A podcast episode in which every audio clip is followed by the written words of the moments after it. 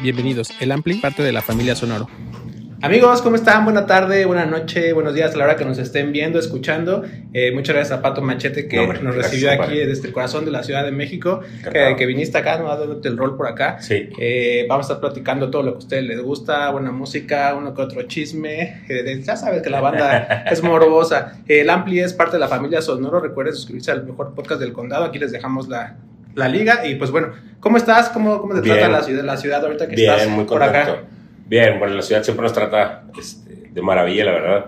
Eh, obviamente, ya como todo el mundo sabe, tenemos años viniendo Sí, eh, a claro. trabajar por acá. E incluso hemos estado también de planta acá mucho tiempo. Yo, eh, yo creo que a lo mejor de los 30 años de carrera, unos 10, yo creo que me ha tocado también estar acá este, viviendo en ciertos momentos. Entonces tenemos mucha afinidad, obviamente, con la ciudad. Eh, es una ciudad mágica, digo, a fin de cuentas siempre este, viene bienvenida a dar la vuelta. Y bueno, tenemos muchos amigos también todavía que, que están acá y, y gente de, de la oficina, este, colaboradores. Entonces, bueno, siempre es bueno tener la, la chance de dar la vuelta, aunque sea rapidito. Ahorita venimos de, de corrida un par de días nada más. Sí, al contrario, aquí agradeciendo a la gente de Pato Machete. No, Pato. Machete, muchas gracias que Encantado. pues tienen aquí el, la agenda llena y pues se dan la, la oportunidad de, de este espacio, ¿no? Que al final, Claro. eh, te platico un poco, ese es basado mucho en experiencias positivas, Sí. negativas dentro de la industria musical. Eh, Negro, pues ahorita que no pudo ir por un tema... Un eh, abrazo, un abrazo a la mamá de Negro también, que todo vaya bien. Sí, sí, sí. Ahí, saludos, señora. Un abrazo. Y, y, pues bueno, vamos a, vámonos Sí, un poco progresivamente también. Aquí a la gente le gusta saber eh, un poquito del background de lo que tienen. Digo, al final, ustedes que están viendo esto, que nos están escuchando, pues ya saben eh, que es. Yo lo puedo decir, sí puedo decir que he, admirado mucho la, todo tu proyecto, toda tu Gracias. carrera. Al final, pues mucha gente, mucha banda crecimos con esta onda de pues los discos, ¿no? Este Control Machete, ahorita lo que estás haciendo. Eh, yo me acuerdo, yo tenía, mi papá me compró un, un casete de Control Machete que mi mamá pues, se, se encabronaba, ¿no? Como de, ¿por qué le compraste esto a, a Roberto? ¿no? Muchas razón nos- Sí, y uno pues aquí escuchándolo en el, pues imagínate en el Walkman, ¿no? De este, Sí. de este tiempo. ¿Qué, qué habrá sido de ese tiempo de los, los noventas, ¿no? En el noventa y tal. Sí, nueve es- Pues el primer disco de nosotros sale en 9.6. Bueno, lo, lo terminamos de, de- de producir en 9.6, sale el sencillo, finales de 9.6. Eh, prácticamente en 9.5 fue cuando lo estuvimos eh, creando, por así decirlo. De hecho, nos tocó la onda de venirnos prácticamente un año antes de que grabáramos el primer disco a, a Ciudad de México y precisamente empezar a hacer como trabajo en periferia, a tocar con otras bandas. Era cuando estaba arrancando Manicomio y se hacían muchos este, festivales también. Eh, y nosotros veníamos también mucho desde antes porque teníamos una banda que se llama Pasto, eh, en donde yo estaba con mi compadre Gilberto Cerezo de, de Kinky, el, otro- el vocalista de Kinky, el otro vocalista de la banda conmigo, y mi compadre Camacho también, que era baterista de Resorte por muchos años, y Jorge y otro eh, muy buen amigo Loros, que era el bajista. Entonces veníamos mucho porque conectamos en alguna ocasión con Jorge Hueso, que era el compa que hacía toda la ropa de vatos locos, eh, y él hacía muchos festivales acá. Estaba en ese entonces una tienda, creo que ya no existe, se llamaba Shock Rock Huesos, creo Ok. y en Insurgentes. Y eran como estas primeras tiendas que tenían ropa, tenían, por ejemplo, eh, patinetas, este, tablas, trucks, todas estas cosas. eh, vendían, por ejemplo, también aerosoles, y eran como estos lugares culturales que empezaban como a, a crecer en los noventas. Y entonces por él nos conectamos mucho con la escena de acá. Precisamente por él conocimos primero a los Resorte, a los, a los Molotov, a la secta core, este, incluso hasta los Panteón. Sí. Creo que fue la, la primera raza con la que empezamos a, a venir mucho a tocar. Y luego ya te digo, con la etapa de, de manicomio, eh, pues todavía hacer como más fuertes esas alianzas con, con varios amigos de por acá y empezar a tocar en la escena y alrededor de, de, de México y, y ya empezamos a salir en el país y sale el primer disco en el, el 96. Mencionas Manicomio. Manicomio, si no estoy equivocado, fue el sello que, que estuvo, que sacó Marcelo, ¿no? Sí. Marcelo Lara. Marcelo Lar y Robbie Lar, que, que también venía Robbie Lar, mi compadre argentino, eh, también de, de familia de, de disqueros, y Marcelo Lar, que en ese entonces también estaba eh, pues muy involucrado con la música porque siempre estuvo muy pegado, por ejemplo, con Sí, Bon, y cañón. también fue parte de, del proyecto de, de Bon, luego la temporada de Patos, que también tuvo un proyecto ahí muy interesante, y bueno, luego, como todo el mundo sabe, también pues, se, involucró con, con el moderato y varias cosas, eh, pero sí unos personajes claves, yo creo que en, en- en esa época, porque precisamente a ellos les tocó que firmaran eh, pues a la gusana ciega, eh, estrambótico, resorte, Sí. de acá máquina, y luego de Monterrey estaba firmada la Flor de Lingo, que eran también muy- son muy buenos amigos de nosotros, Em, estaba originalmente Pasto también, que era mi, mi banda original, eh, contemplada para Manicomio. Hicimos varios festivales yo todavía tocaba con las dos bandas, que era la, la idea original. No sé si nos hubiera dado para tanto, pero, pero un tiempo sí estuvimos este, trabajando así con los dos proyectos. Solo que Gilberto y, y Jorge precisamente estaban apenas por terminar prepa, iban a entrar a carrera y los papás no querían que firmaran un contrato para que no dejaran lo de la escuela. Entonces, como que hasta la hora que se suscribieran en la universidad, los iban a dejar empezar como a, ver qué onda con la música, que también digo, nos pasó a todos, ¿no? finalmente también los tres dejamos la, la universidad por lo mismo. Em, pero bueno, pues en ese entonces no sabíamos que, que se podía hacer una vida con, con esto. Em, y, y, bueno, era, era como un poquito más complicado. Pero tuvimos la oportunidad de, de, de, estar acá y de conectar en ese momento y creo que es... Eh, pues gran parte de la historia, ¿no? Porque creo que también fue un poco el, tema de, de, la ola. Y a pesar de que mm, no estaban, también a lo mejor ahí, bueno, Zurdo Movimiento también estaba, por ejemplo, en, en este, para los que no sepan, es la, la banda donde salió mi compadre Chetes, eh, también era parte de, de, Manicomio. Entonces, de esa misma generación de, mm, de bandas, precisamente, pues también ahí estaba Inspector, estaba obviamente Plastilina Mosh, estaba El Gran Silencio, eh, pues Cabrito Vudú, un poco Genital y que también es de esa generación. Incluso mis compadres de división de Panda son más o menos de la, de la misma camada, solo que la gente los vio en, en, una como siguiente oleada. Pero creo que por eso también fue tan importante ese, ese momento, ese tiempo, porque nos permitió también, como decíamos ahorita, pues eh, tener más alcance y, y, darnos cuenta que sí podíamos participar. Cuando nosotros arrancamos con los proyectos de música, en realidad veíamos que, que habían cosas de México y de Guadalajara, todo lo que sonaba, ¿no? O sea, era muy raro que pensáramos que una banda de Monterrey va a llamar la atención o, una banda de Sonora o como ahora que ves que, hay bandas precisamente en todos lados. Eh, y creo que eso fue como la, eh, pues la determinante ahí como en, en, que nos hayamos dedicado el resto de la vida a, lo mismo, ¿no?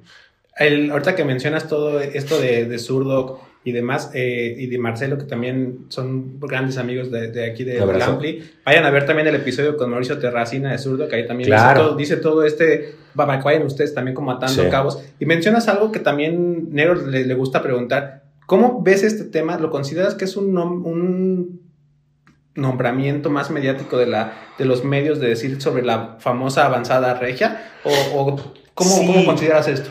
Sabes que es como muy perdón, em, controversial, creo que como el tema. Pero por como, creo que finalmente la, la, la gente lo ve como, como decimos ahorita, como una etiqueta, ¿no? Hay quien, le, quien le, gusta, hay quien no le gusta. Eh, originalmente sí, hasta donde yo tengo como la claridad, la revista de nuestro rock por medio de, de, de, Bravo fue, fue la que en algún artículo hizo referencia a la avanzada que venía de, de Monterrey, ¿no? Eh, y creo que en ese sentido, pues tiene mucha razón, ¿no? De alguna manera, como si un poco etiquetar, porque lo mismo tengo muchos compañeros de esa generación que no les gusta el, el término, pero a mí me, sí, a mí sí, a mí sí me gusta, finalmente, porque, pues precisamente creo que hace referencia a una generación muy genial eh, y a mí me encanta pensar que me, que me consideren ahí, pues, o sea, estar como en esa lista con, con, con todas estas bandas, con todos estos personajes, a mí se me hace increíble. Y ahora lo hemos estado viendo también porque un poco se armó el tema de, de lo de la avanzada sinfónica, hemos estado haciendo varios eventos con, con, ese concepto y es bien interesante ver que, pues sí, como decíamos ahorita, es un, es un poco o un mucho, una gran parte de la era claro. eh, importante de la, de la, escena del rock en, en nuestro país o Latinoamérica y que como decíamos ahorita, pues tenemos esa, esa importancia. Aparte que para nosotros en realidad no ha pasado este, pues tanto el tiempo, ¿no? Lo veíamos precisamente con la avanzada y mucha raza era verlo como el recuerdo. Y para nosotros, pues es algo que seguimos tocando todos los días, seguimos claro, trabajando. Sí, sí. Solo que el tema es que también tú sabes que de pronto cuando las bandas no están en, en, en una compañía este, transnacional o no están con una inversión fuerte atrás, obviamente tienes mucha menos presencia y, y, y, parece que te desapareciste, ¿no? Por muchas razas luego es como, ay, güey, ¿por qué ya no saca Gran Silencio discos? Gran Silencio sigue sacando discos hace mucho. El tema es que como no están en EMI ya no hay tanta publicidad, a lo mejor no los ves en un panorámico, no los ves en un edificio, no los ves en la tele, sí, no los totalmente, ves... totalmente. Pero finalmente están trabajando y, y, más que nunca, como decíamos ahorita, a mí también eso me da mucho orgullo ver que, por ejemplo, Plastilina ahorita están trabajando otra vez este, juntos. Eh, pues como decíamos ahorita, Chetes es, es un gran exponente de, del rock latinoamericano, independientemente de lo que haya pasado con Zurdo, igual Mauricio Terracina con su proyecto y con lo que él hace, eh, igual como decíamos ahorita los División eh, o los Jumbo están haciendo también gira ahora de, Ah, de aniversario. Sí, Entonces, sí, sí. exacto, creo que es bien interesante ver que finalmente pues seguimos ahí de alguna u otra manera eh, reinventándonos y, y como platicábamos, pues como en un principio también haciendo nosotros este, nuestra posibilidad. Creo que algo que llamó también mucho la atención desde ese momento, y, yo creo que Marcelo y Robin no nos van a dejar mentir, es que ellos cuando llegan a Monterrey se dan cuenta que nosotros teníamos estructura de alguna manera, o sea, estábamos buscando guardar dinero a las tocadas y nos íbamos un fin de semana a meter en un estudio y grabábamos cinco rolas y las pasábamos en un cassette y los llevábamos a las tiendas o los vendíamos en nuestras tocadas y vendíamos nuestras camisetas y vendíamos los boletos y enfriábamos las chelas y, o sea, era pues de alguna manera darte una estructura.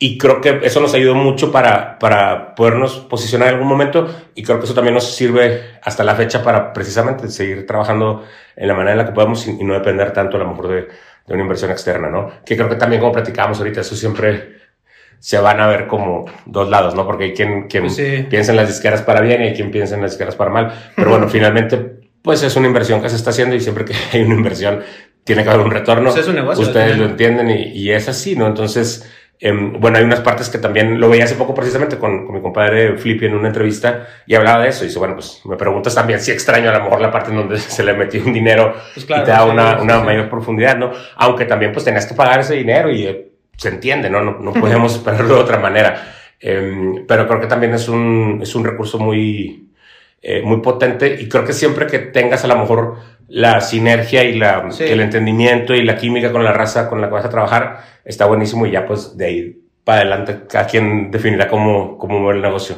Pero creo que sí es bien importante entender esa parte y por otro lado también entender que finalmente si no quieres ese lado de, de, de, la inversión externa, pues tienes que armar como decíamos todo tú y, este y empezar como todos desde abajo. Y, exacto, sí, sí, sí, sí, totalmente. Creo que esa es la, la parte más, más, más, importante. Ahorita anteriormente, hace, bueno, no sé cuántos meses tiene este, que salió el aniversario de, bueno, el, del hip hop, ¿no? Aquí en México, que que un, ahí Spotify le metió eh, bastante publicidad, un poco lo que tú mencionas. Y la neta es que aquí es, sí hay puro referente, ¿no? Aquí y, y, banda que lo viene haciendo también bien. Hemos tenido oportunidad aquí en el Amplio, ustedes que, que, ya lo han visto, nos han escuchado, de pues sí platicar sobre este, de, sobre este movimiento. Platicamos hace poco con Niña Dios y nos dijo como todo esto, que ella sí está bien chingón como de repente no, no tener nada y de repente estar aquí y estar este, pues haciendo lo que a ella le gusta, ¿no? Porque al final, más que un, un, trabajo, pues es como, como todo, ¿no? Pues esta es tu chamba, eh, la disfrutas, la, la sufres, ¿no? También hay, hay momentos en donde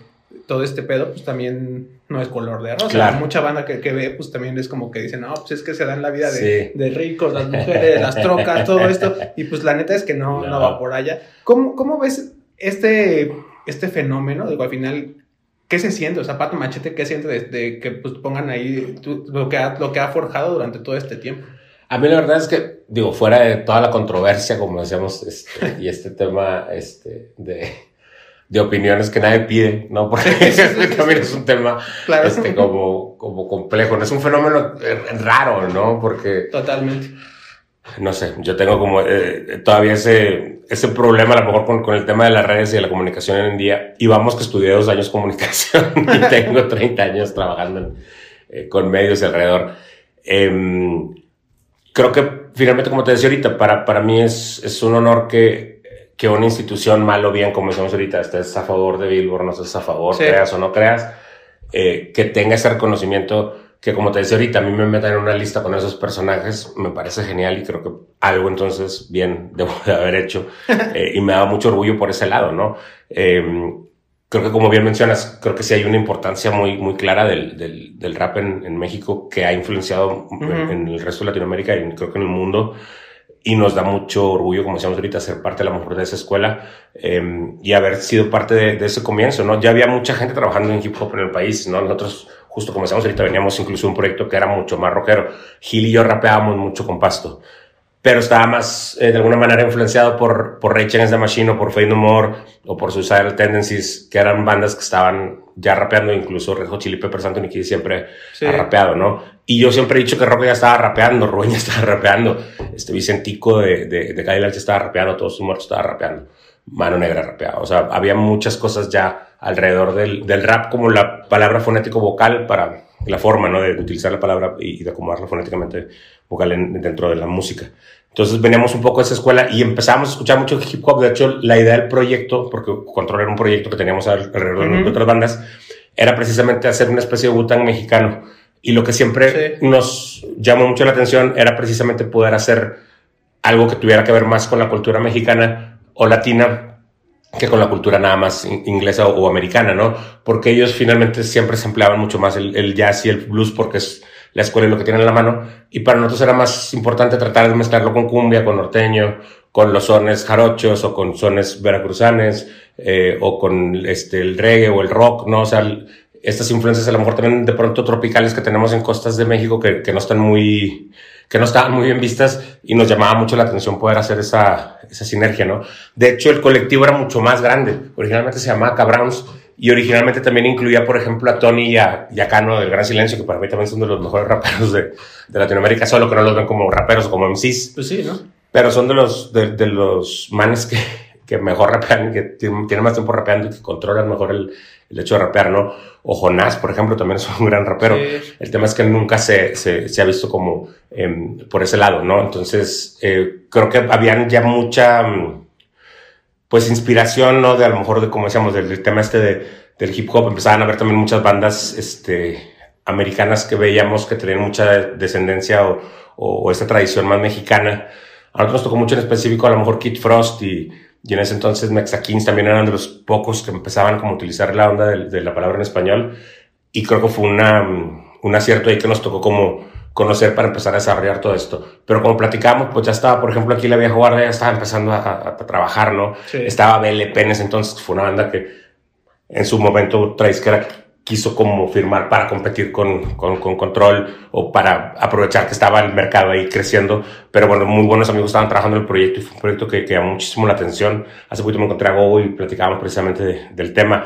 Y en Monterrey estaban los, los vagabundos underground, estaban los bastardos, o sea, habían varios sí, ya estaba, proyectos estaba que estaban, que estaban creciendo, ¿no? A nosotros nos tocó ser la primera banda que a lo mejor ya, ya pudiéramos entrar en radio y como decíamos ahorita, sí. ya con el apoyo de una compañía grande, porque finalmente era manicomio, pero cuando Polygram, que era la, la que estaba atrás de, de, manicomio en ese momento, vio que se empezaba a mover el asunto, para cuando regresamos un día a, a manicomio, estábamos en el postre al lado de Alicia de, de, de Límite, ¿no? Entonces se volvió una especie de prioridad para con la compañía Control y eso nos dio la posibilidad también de, de salir fuera del país, de, de, viajar a todo Latinoamérica, porque todavía no habían oficinas regionales en cada, okay. en cada país. Entonces llegabas a cada país a hacer un plan de promoción y a tocar en ciertos festivales, a tocar en algunos bares y te ibas dando a conocer, pero había una, una posibilidad bien diferente que también en ese entonces estaba prácticamente pues pavimentando Café Tacuba con la primera gira latinoamericana que hicieron y que también se pudo cubrir por ahí también ahí. con medios y,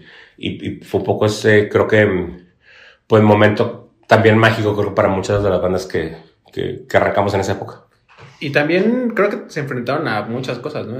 Al final creo que en ese Inter que comentas, pues también a Control Machete le fue un, o sea, subieron a cañón, ¿no? O sea, fue, ¿cómo, cómo viviste tú este proceso, o, eh, digo, personalmente, de pues un día eh, comenzar a hacer lo que pues, les gustaba todo y de repente, pues órale, ya están sonando pues, en todo el país, ¿no? Incluso ya estaban sonando por otros, otros lugares. ¿Cómo, cómo viste esto? ¿Cómo lo, ¿Y cómo lo llevaste, eh, pues ya después de eso, de que pusieron ahí la firma y todo? ¿Cómo lo, lo, lo vivías?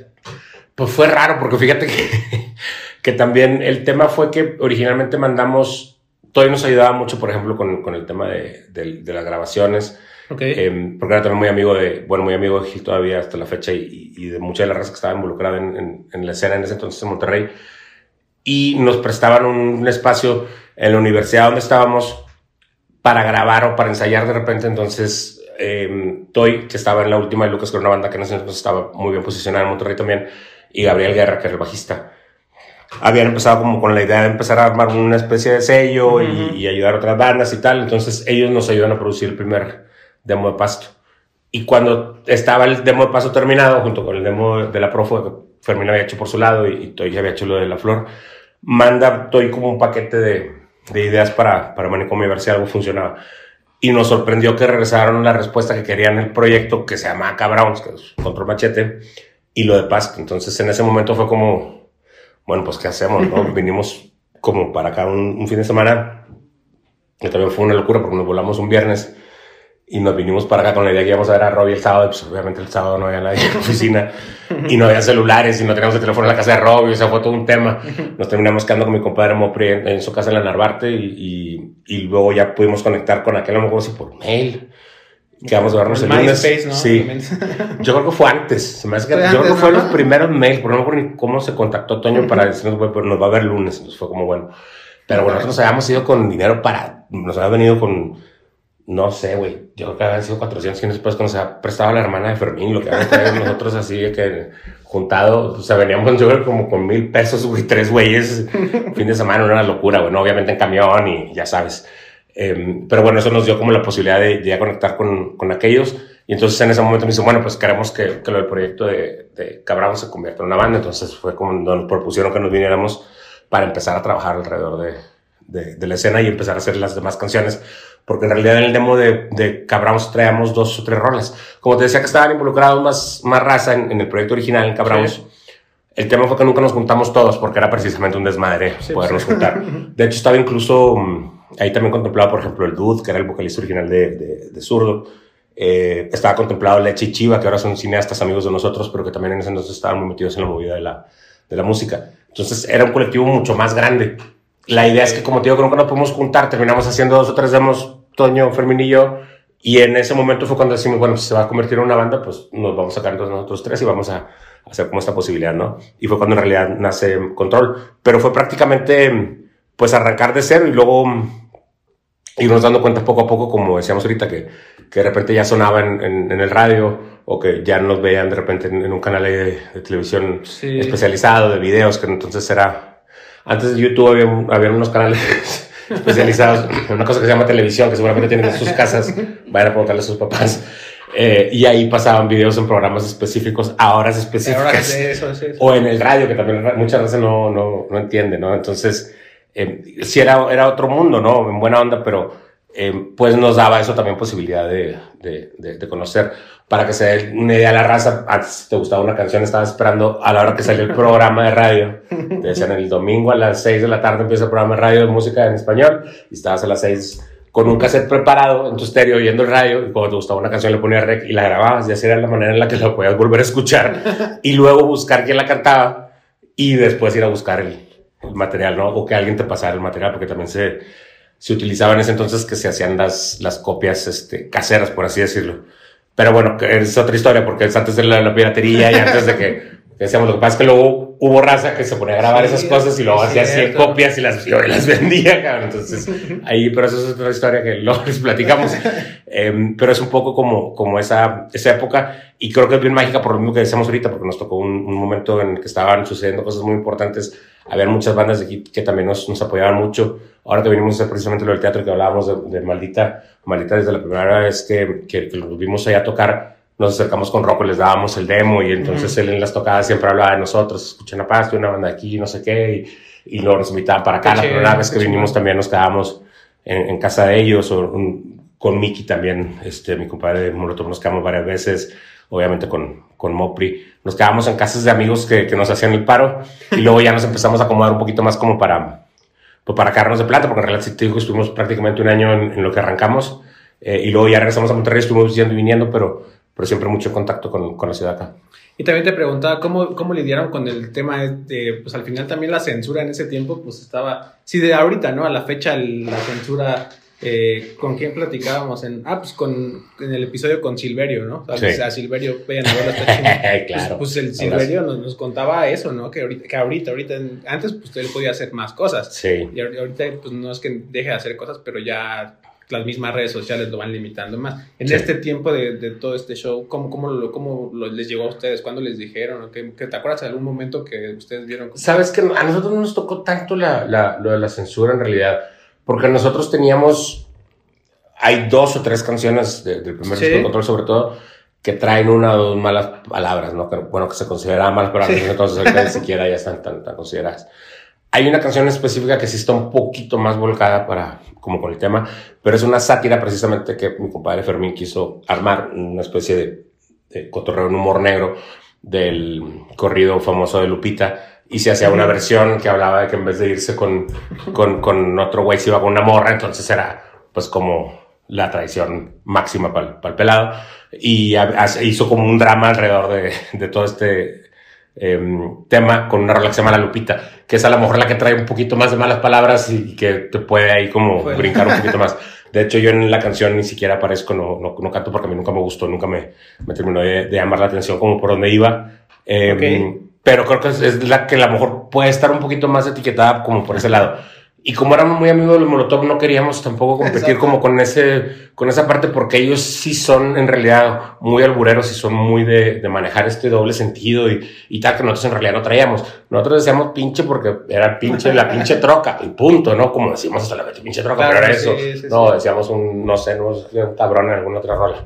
Em, pero era todo. Entonces, siempre también quisimos, y eso sí lo platicamos, ¿no? Era como, bueno, no, no podemos, ni vamos a competir con ellos porque no es natural y Sí. vamos a perder porque nos sentábamos a platicar con ellos y nos albureaban en un minuto, cabrón, obviamente. Eh, entonces siempre se, se, se marcó un poco la diferencia. Pero como éramos también muy unidos con ellos y íbamos siempre como trabajando en bola, de repente nos metían como en el mismo costal, ¿no? Eh, y ellos creo que sí batallaron un poquito más con la censura, porque finalmente, como decíamos, Sí, bueno, si hay canciones sí, que, sí. que hablan en específico de, o desarrollan todo un concepto con una mala palabra, ¿no? Eh, pero justo también explicando, como decíamos ahorita, em, pues este, este, ese sentido del humor, ¿no? Que también creo que incluso ellos batallaron mucho tiempo con eso, ¿no? Y hasta la fecha, pero yo, por ejemplo, ahora me tocó que me invitaran a, a- a hacer varios conciertos con ellos. Sí. estuve en el, en el autódromo y estuve en Guadalajara y en Monterrey. Y la raza entiende que, que ellos no están tratando de ofender a nadie, ni hacer menos a nadie, ni discriminar a nadie, o es un sentido de humor y, Hmm. y, y- y se maneja así. Creo que la gente también lo entiende, ¿no? Yo lo digo, para que está con ellos cotorreando. Eh, yo armo dos este, rolas con ellos, pero al final me dice, Tito, quédate. Y pues cierran con puto, güey. Sí, sí, sí. Y puto, pues la cantamos y, güey, nadie se ofendió, cabrón. ¿No? O sea, Ahí estuvimos en el. y finalmente lo hemos platicado mil veces. si, si leen la letra, se dan cuenta de lo que está hablando. El güey no está hablando este, de lo que todo el mundo cree que están hablando, ¿no? Y es más bien una referencia. Se debería ofender, volvemos al mismo, el político, el que se está haciendo referencia en la canción Sí. y el compa que te deja abajo, el que te chinga. Eh, de esa gente, porque habla de, de, de, de, esa, de ese tema, ¿no? De, de, em, de a lo mejor, como decíamos ahorita, este, sí, eh, hacer como el poke con, con alguien, pero es por, por este cuestionamiento, ¿no? No, no tanto por una postura, como decíamos, sexual, ni, ni filosófica, ni, ni, ni política. Pues no. Em, pero creo que no, no, como decíamos ahorita, a lo mejor lo esquivamos un poquito por ese lado. Eh, y luego, justo a partir del segundo disco de control, si te das cuenta, ya fue como adrede no decir ninguna mala palabra para que no fuera la, no la excusa, pedo, ¿no? Ni sí, siquiera referencia de pronto de otras cosas, porque sabemos que finalmente la gente que entiende lo que escribimos entiende, el que te pone atención, pone atención y sabe, y el que no, pues no, no tiene por qué. Sí, claro, y al final, pues ustedes ya, ya tienen bastantes años. Bueno, al final, creo que, pues ya está de más, ¿no? Como bien dices, meterte en esos temas, pol- temas politizar y demás. Ahí vayan a ver también en el canal, está, estuvimos ahí en el concierto de Molotov, grabamos Exacto. también las presentaciones y van a ver que nadie se quejó, bueno, Sí. todo- toda la banda estaba, estaba ahí bien chido. Nadie cuestionó, lo que pasa creo que también es un poco el, el tema de lo que platicábamos hace rato, ¿no? Ahorita hay, hay también tanto como sobre opinión. Y, Sí. y a mí me parece que lo de la opinión está muy acertado. El tema es que creo que la banda de pronto nos investiga lo suficiente como para tratar de poner una opinión y luego van a poner una opinión muy pendeja que nadie les pidió y que no tiene ningún sentido porque ni siquiera como decíamos ahorita investigaron, pero se quisieron ver bien pasados de chorizo Sí, sí, poniendo sí. su explicación y pues son estas cosas, como decíamos ahorita, nadie te pide y, y a nadie le interesa, ¿no? O sea, el típico amigo que tenemos que te pone cinco minutos después de los Grammys, mis tres puntos importantes del Grammy, pero que nadie importa, güey. Si me explico, es como, si hay gente que tiene opinión, que tiene medios, que tiene una carrera, que tiene un conocimiento, que puede comenzar a opinar, y cualquiera puede opinar, no me malentiendan, pero creo que sí es Sí, bien importante exacto, tener exacto, ese exacto. tema, ¿no? Porque precisamente con lo que platicábamos, a lo mejor de lo de la, la lista de, de hip hop, te das cuenta de ese tema, ¿no? La banda de repente decía, ¿esto por qué está este güey? Y le contestaba, no, pues güey, ¿no sabes quién es Control Machete, pendejo? ah, ah, eh, sí me explico. Y es como, cabrón, pero primero fuiste, pusiste tu pinche opinión, güey, antes Pero ni siquiera, güey, sabes. O sea, Sí, sí, sí. investigar, güey. Entonces, esa es la parte que creo que sí es compleja. O como decíamos ahorita, que entonces diga, no, vamos a hacer la lista y le vamos a escribir a Billboard para que la vuelva a hacer porque a mí no me gustó. Eso no va a No, no, pasar, claro, güey, ¿sí me explico? sí, sí, y sí. finalmente, como decíamos ahorita, bueno, para bien o para mal, yo tengo muchos amigos que lo presumieron, ¿no? Pero yo también me tocó que, yo no lo presumí, pero me tocó que, bueno, alguien me felicitó o alguien hizo referencia y gracias, ¿no? Y muchas era, no, te debería dar pena porque, ah, cabrón, güey. ¿Pena por qué? Porque me da pena, ¿no? Porque hay mucha gente mucho amor que tú, Yo no digo que no, güey, pero si a mí me están poniendo en ese lugar, como decíamos ahorita, me llevan a esa lista, pues está con madre, pendejo. voy a decir que no, güey. Claro, que muchos güeyes mucho mejor que yo, pero también hay muchos que son mucho más malos, hay güeyes que han hecho mucho menos por la pinche escena. Entonces, sí. creo que también es correcto, ¿no? Sopesar las dos cosas, sino nada más lo psicólogo, güey. Y, pues como decíamos ahorita, cuando es un cumplido, pues es un cumplido y uno lo recibe, güey, no, este, nada más, güey, no lo, no lo cuestiona. Pues es como si alguien en tu chamba, ¿no? Te dice, sí. o sea, estás en la oficina y te dice, ah, pues gracias, ella subiste esta madre, chingón, ni modo que te ofendas o lo tengas. Pues sí, sí, sí, no, no, no Exacto. eso, chavo. Sí, pues es como cuando te dicen que para camiseta, güey, ah, pues sí, güey, o sea, ni modo que Ah, no, ahora me la voy a quitar porque no le debe gustar a nadie la camiseta, güey. Porque, porque les gusta, güey. Nunca la Nada más es para mí, güey. Que la chinga está cabrón, ¿no? Pues ahí está, chavos. Control Machete ya saben lo que, lo, que el referente que, que es y, y, seguirá haciendo, ¿no? Y creo que eso, Gracias, te quedas con eso. Eh, yo personalmente aquí teniéndote de frente, pues te digo que qué chingón tener algo que la banda te, pues, te identifique y se identifique con, ese, con esa onda, ¿no? Sí, totalmente. Y sobre todo, pues como platicamos ahorita, un poco el tema del... De, del discurso. Ahora, finalmente, pues yo me quedé también trabajando el mismo discurso, yo sigo defendiendo las mismas canciones que hemos hecho siempre eh, y las sigo cantando en vivo. O sea, hecho de alguna manera, el de alguna forma ir mutando como a pato machete, eh, pues fue precisamente eso, ¿no? ¿no? No encontraba en el momento que sale Fermín y que se queda parado el proyecto, no encontraba como para dónde hacerme, me voy un rato con Resorte porque me invité a Resorte, también es una banda que, que quiero muchísimo y que siempre he admirado. Eh, y también empecé a trabajar mucho con Celso Piña, ahorita lo hemos estado platicando también. Desde entonces tengo trabajando también en la cumbia, pues ya veintitantos años, ¿no? Eh, y fue una posibilidad muy bella que me encontré también porque había perdido a mi familia, entonces me, me, acomodé por ahí. Pero luego me di cuenta que la gente quería que siguiéramos dando el mismo mensaje o desarrollando la misma idea. Y fue cuando eh, decidí quedarme con el nombre de Pato Machete para quedarme con el apellido, hacer referencia que era control, pero es una nueva etapa. Y como decíamos ahorita, a mí siempre me, me sigue enorgulleciendo el, el, mismo concepto que desde un principio presentamos y creo que lo he seguido extendiendo a lo largo de, del espectro de, de, las ideas que yo he compartido. Y como hacemos ahorita, pues finalmente tenemos un, un, lugar ahí con la gente que nos sigue apoyando, nos sigue permitiendo presentarnos y hacer más canciones y hacer más proyectos y, trabajar en lo que nos gusta. Ahorita estás aquí haciendo teatro, ¿no? Sí. La, mi, mi, ¿Es Lagunilla mi barrio o mi Lagunilla mi barrio? Lagunilla mi barrio. Cuéntanos un poquito la banda que no sabe esto, que, que, hace Pato Macheta. Pues fíjate que es una adaptación muy interesante que nosotros habíamos visto que estaban desarrollando, pero no teníamos el gusto de, de, de haber presenciado, haber vivido. Y es una adaptación original de eh, de Ariel, que es el personaje este, eh, bueno, el amigo que hace el personaje este muy famoso que se llama Albertano. Em, y ellos hacen una adaptación de La Lagunilla, Mi Barrio, la película, que era la popular esta de, Héctor este, Suárez, para que no sepa que la voy a buscar por ahí. Y hacen una adaptación precisamente para, para teatro, ¿no? Entonces hay muy buenos personajes, desde, no sé, los Mascabrothers también, que son unos este, grandes actores y comediantes. está Violeta Itzfeld por ahí, está El Macero. Em, participa normalmente Eugenia León en, en la en la obra, digo, perdón, Laura León en la obra. Eh, está también creo que el, Maribel Guardia participando en, en, la misma. solo, que, sí, solo que de repente, obvio, cambia uno y dependiendo de, de, las agendas de todos. Y normalmente hay dos momentos musicales que normalmente Laura eh, León son la, es la que los, los llena. Pero han habido un par de ocasiones en la que ella tiene eh, que salir por algún evento o alguna cosa y habían hecho, en algún momento hicieron una invitación para, con mis compadres de Malita Vecindad y ellos aparecen entonces en un par de musicales dentro de, de, la obra. Ya no los invitaron a nosotros, entonces en realidad lo que hacemos es presentar dos canciones en medio del tema de la obra, pero bueno, es, entrar un poco en el, en el mood de, de, de esa magia del teatro. teatro. Eh, y es una experiencia muy, muy loca porque sí es, es otra forma, nosotros tenemos la costumbre de arrancar un show y es una hora, una hora y media, sabes cómo, cómo lo vas manejando y tiene que ver mucho más con el, con el público. Y acá hay una cuarta pared, güey, ¿no? Y tienes que respetar un poco el, el tema de, del escenario, de los bailarines, de las luces, del telón, de tal, y, y, es un poco más complicado. Pero fue una experiencia bien bonita para nosotros, nos, nos hicieron la invitación, estábamos también libres el, fin de semana, entonces fue como automático que, que se dio y la verdad es que lo disfrutamos muchísimo. Yo fue la primera presentación, hoy tenemos la segunda eh, y muy contentos, ojalá y se repita, porque si es como decíamos otra posibilidad, pero también da mucho gusto. Eh, ayer precisamente lo platicábamos, ¿no? Ya al final también nos presentan y nos pasan adelante y ver que la gente también lo reciba este, también y te tengan como esa um, consideración está bien padre. Y también platicamos, como decíamos ahorita, que es muy loco que después de 30 años, pues, como decíamos, a lo mejor una de las canciones más importantes es Sí, Señor, y la otra es Cumbia sobre el Río, o sea, estoy haciendo dos cosas completamente diferentes, ¿no? Y, y de alguna manera, pues ya son parte del del imaginario popular mexicano. Y esa es la parte que creo que es más, más interesante, ¿no? Donde entra en todas estas cuestiones.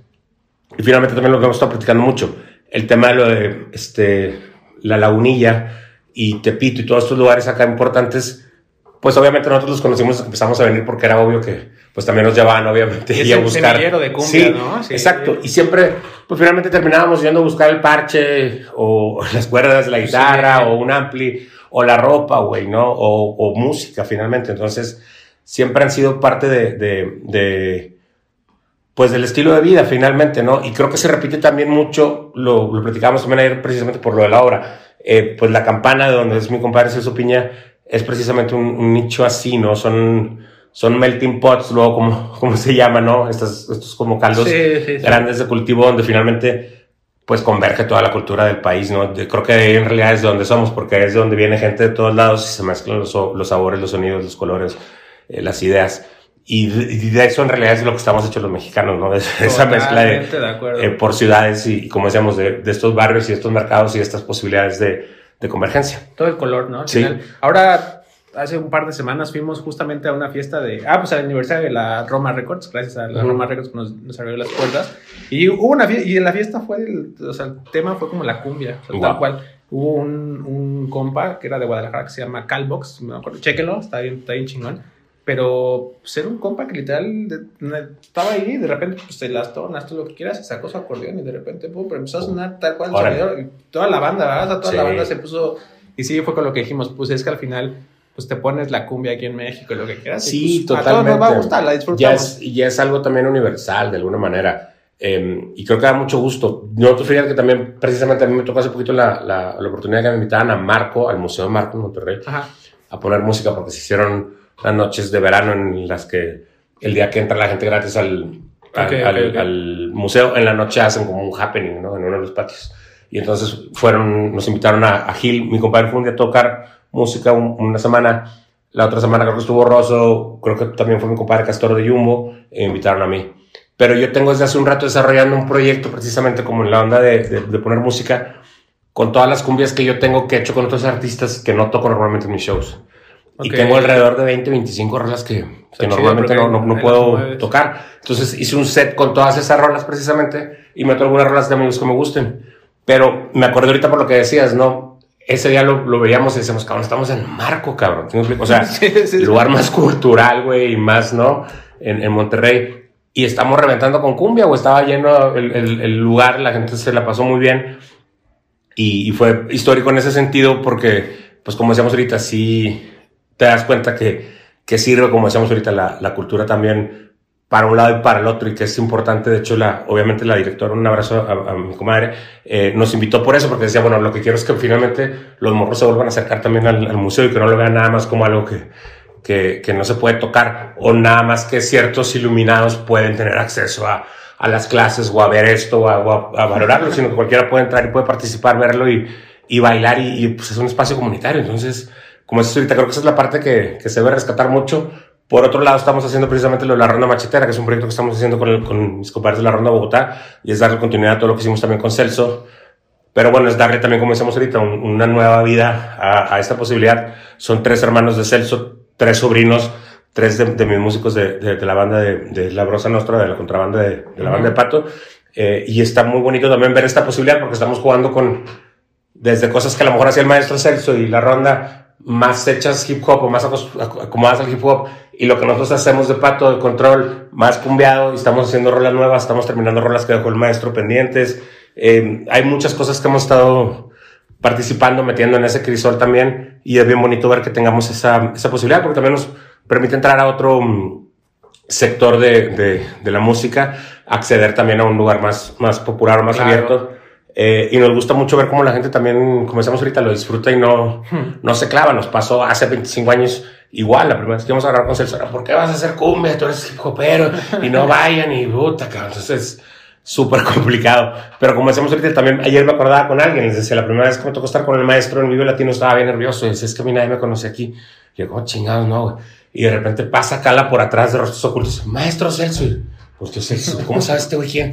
Pues cómo chingado no va a ser quién es maestro. Le dice, güey, pues es su piña, güey. maestro está así, que pues es que ve el, ve flyer, o sea, desde los auténticos decadentes a los fabulosos caen el gran silencio, quien chingado me menciona, güey, lo ha oído y, es, un, es un referente para la música mexicana o latinoamericana. El tema es que, como decíamos, estaba todavía muy peleado este tema de que eras de allá, ahora de acá, y era, em, pues creo que una, una, época más tonta en ese sentido, porque creo que ahorita la gente sabe disfrutar, como decíamos, ¿no? A nosotros de repente nos toca que podemos hacer un show de una hora y media del pato y son 15 o 16 canciones de hip, de hip hop, pero al final soltamos la cumbia y la gente la disfruta muchísimo, la baile, a veces hasta nos piden otra cumbia, tenemos tocando tres cumbias al final, o lo mezclamos de repente cuando sabemos que el público es más abierto, pero creo que en ese sentido hemos crecido mucho y ya no está tan bien tan peleada la, eh, eh, pues la parte está tonta de, como decíamos ahorita, de nada más una cosa a la otra, ¿no? Al contrario, ahorita sí, ¿no? puedes ver precisamente que Los Ángeles Azules están este, en, en, en los escenarios más grandes del vivo o Coachella, pues es increíble, cabrón. Sí, oye, y también ahorita mencionas algo sobre este proyecto que están haciendo, dándole a la cumbia duro, ¿cómo, cómo fue esto de esta onda de las colaboraciones con, con el Santa Fe Clan todo este show que tienen ahí una rolita y todo? Que pues, salió este año, ¿no? Sí, sí, sí, sí, precisamente este año. Pues precisamente la rola la, estábamos trabajando ya para, para, el proyecto un poco de, eh, de lo de la ronda y, y, en algún momento cruzamos ahí con Ángel, él escucha la rola y le gustó mucho y la quería precisamente como para, para sacarla en su disco, ¿no? Como con, con, su material. Entonces se fue como, como por ese lado, pero nos dio mucho gusto poder hacer el tema de, de la sinergia, ¿no? Y como decíamos ahorita, pues hay, hay, mucha, hay como intención de, de, trabajar con mucha raza, se quedaron muchos, este, como temas pendientes, ¿no? Hay un, un, un intento ahí de, por ejemplo, trabajar algo con, este, eh, en Colombia con, con, pues, con Landeros, que ahorita es el, el Jason es el nieto eh, de Landeros, que es pues, uno de los maestros más grandes de, del colombiano.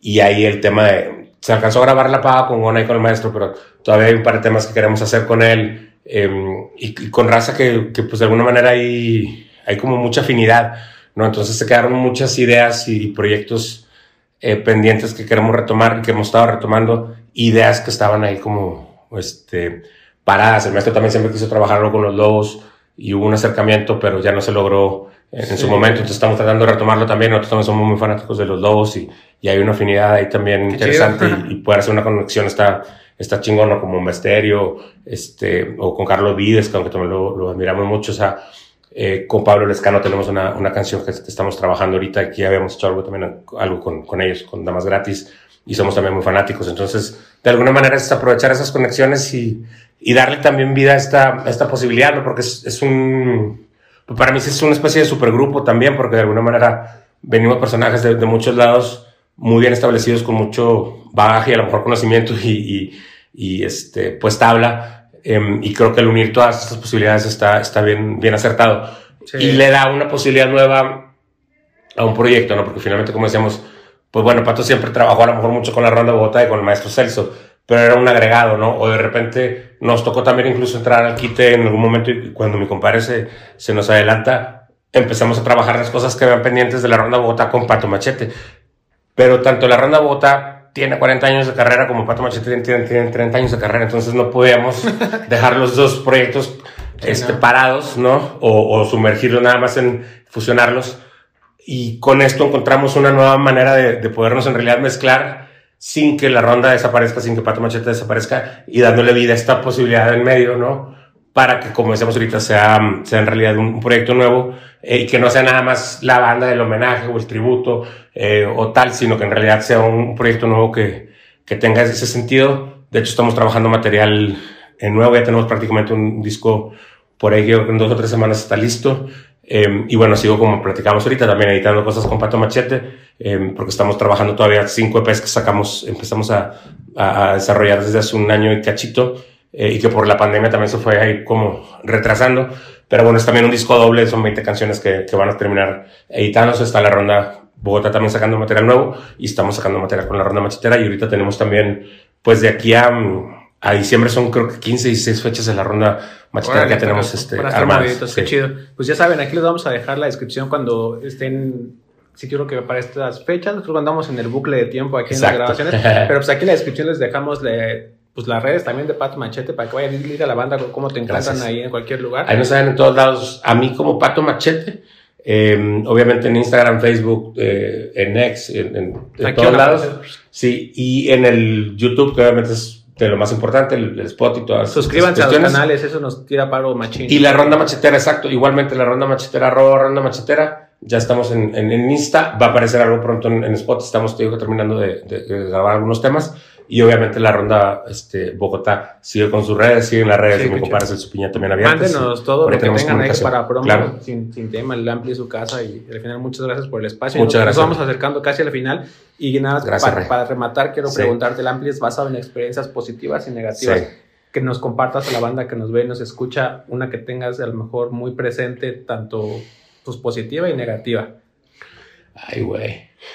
Si quieres, empieza complicada. Con Yo creo que es que sabes que sí soy un, un poco un mucho de, de, de, de, tratar las cosas negativas que, que, me suceden, pues tratar de hacer un ejercicio de, de, conocer o de aprender por qué me están sucediendo las cosas para que no te vuelvan a pasar, ¿no? Y trato de olvidar el, el, el lado a lo mejor traumático sí, claro. del asunto, ¿no? Y trato de enfocarme mucho en las cosas más, más positivas que, que, que me pasan, pero tampoco las tengo tan, tan, tan contadas o tan en las manos, ¿no? Eh, pero yo, yo creo que sin duda alguna, este, pues la, la, experiencia en general más, más bonita es como platicábamos ahorita, es de, en algún momento eh, haber visto, como platicábamos ahorita, a Rocco o a, o a Rubén, este, desde abajo del escenario, eh, y luego poder estar con ellos arriba en el escenario compartiendo una canción, creo que es, es, es, muy mágico. Me tocó en algún momento, de las primeras veces que fueron Café Tacuba a, a Monterrey, unos amigos míos estaban involucrados con la, con la, la, organización y me tocó a mí choferear a Rubén y llevar, traerlo del aeropuerto y luego llevarlo al aeropuerto el día siguiente, ¿no? Y obviamente ni, yo que ni, ni se acuerda, pero para mí era Sí, pues llevar a... La cosa más mágica, ¿no? Traer el vocalista Café Tacuba, güey, en un carro. Me han prestado un Shadow en ese entonces, me acuerdo, cabrón. un Shadow como RT, güey, súper chingón, güey, para que fuéramos el carro más decente por el maestro y lo lleváramos al, al, aeropuerto, ¿no? Y me acuerdo mucho de eso y luego como platicamos, pues poder estar con él eh, compartiendo una rola o haber podido ir precisamente con él a Cuba a trabajar también con Buenavista Social Club es algo Puta, muy, muy mágico. Eh, y yo creo que a lo mejor cualquier cosa negativa, pues como decíamos ahorita, es cualquier cosa que te pueda aventar un poquito para atrás en, en, tu intento de, de, lo que quieres lograr, lo que quieres hacer, pero como decíamos ahorita, creo que es bien importante en, entender por qué pasan las cosas y también ser muy honestos. En, en algún lado vi hace poquito un tema de un proverbio japonés, no recuerdo bien cómo es el, el, tema, pero hablaba precisamente de, de, ser muy honrado con lo que tú quieres hacer y con lo que sabes que puedes hacer y, y no puedes hacer. Entonces, una cosa es que tú quieras hacer muchas cosas y otras que tengas la capacidad y que lo quieras hacer y que vayas a tener compromiso, ¿no? Entonces, sí, hay que ser sí. también muy, muy claros con eso, pero como decíamos ahorita, creo que de pronto la raza se va con la idea de, ay, sí, güey, yo quiero hacer música porque un chingo de lana, un chingo de viejas, un chingo, güey, no, güey.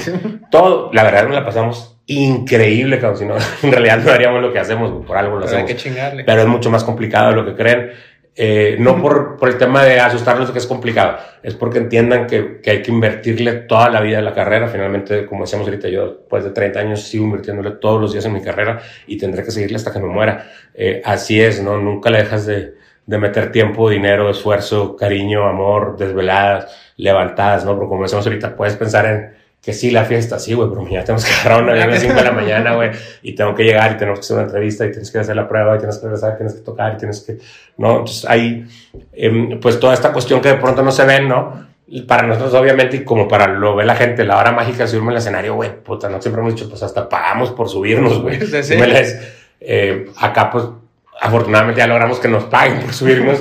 El tema es que hay otras 23 horas del día que a lo mejor no son las, las mismas de estar arriba del escenario y con las que tienes que, que jugar y que, que, comprometerte para llegar a tener esa hora diaria en, en, eh, arriba del escenario, que es la que te, te, te, vuelve loco, lo que te da, la que le da sentido a, lo que haces, ¿no? Entonces creo que esa es la parte, mm, pues, importante, ¿no? A lo mejor para tener eh, presente, en fuera como te decía, no me acuerdo, a lo mejor sí, porque también te va a tocar que te digan, no, este sí, claro, a mí me tocó que fulano, que se portaron, y que me hicieron, y que... a mí la verdad es que no, yo no me acuerdo como es ahorita, o, o no me gusta acordarme, eh, y la mayoría de la gente que he conocido es gente bien mágica que me ha echado mucho la mano, que me ha enseñado muchísimo. Eh, y que, pues, como decíamos hasta la fecha, afortunadamente puedo considerar amigos y, y, y siguen alrededor, como decíamos, de, de, lo que hacemos y de lo que queremos hacer y, y soñar. Ya salió ahí la labor para el negro que ahorita está ahí. Seguro va a estar viendo esto después, pero Sí. pues para- vamos a hacer reel esto del, del trayecto de con Rubén para que se los hagas llegar y todo. Exacto. a ver si se acuerdan. Oye, pues muchas, muchas gracias. No, hombre, este, gracias. Aquí vamos a, a estar eh, anunciando todas las fechas que tienes. Gracias. Aquí en el link va, va a quedar para que compren sus tickets en la ciudad donde vayan a estar Sí. tocando y demás. Y pues bueno, muchas, muchas gracias. Eh, un placer gracias. poder compartir aquí este tiempo. No, hombre, gracias, Una hermano. cátedra de todo lo que a ustedes les gusta. Estar viendo aquí hip hop, eh, cultura, proverbios y demás. Ya, ya salió ahí. eh. Pues muchas, muchas gracias. Gracias. Eh, aquí van a aparecer también las redes sociales de Pato. Vayan, síganlo. También suscríbanse al canal que, que les digo de la ronda. ¿Qué? Sí, Ronda Machetera. Iba a decir Ronda Bogotá, por eso. Arroba Ronda Machetera, pero también sigan la ronda, a la Ronda Bogotá. Y pues bueno, amigos, muchas gracias. Eh, suscríbanse al mejor podcast del condado y nos vemos a la próxima. Gracias. Yeah.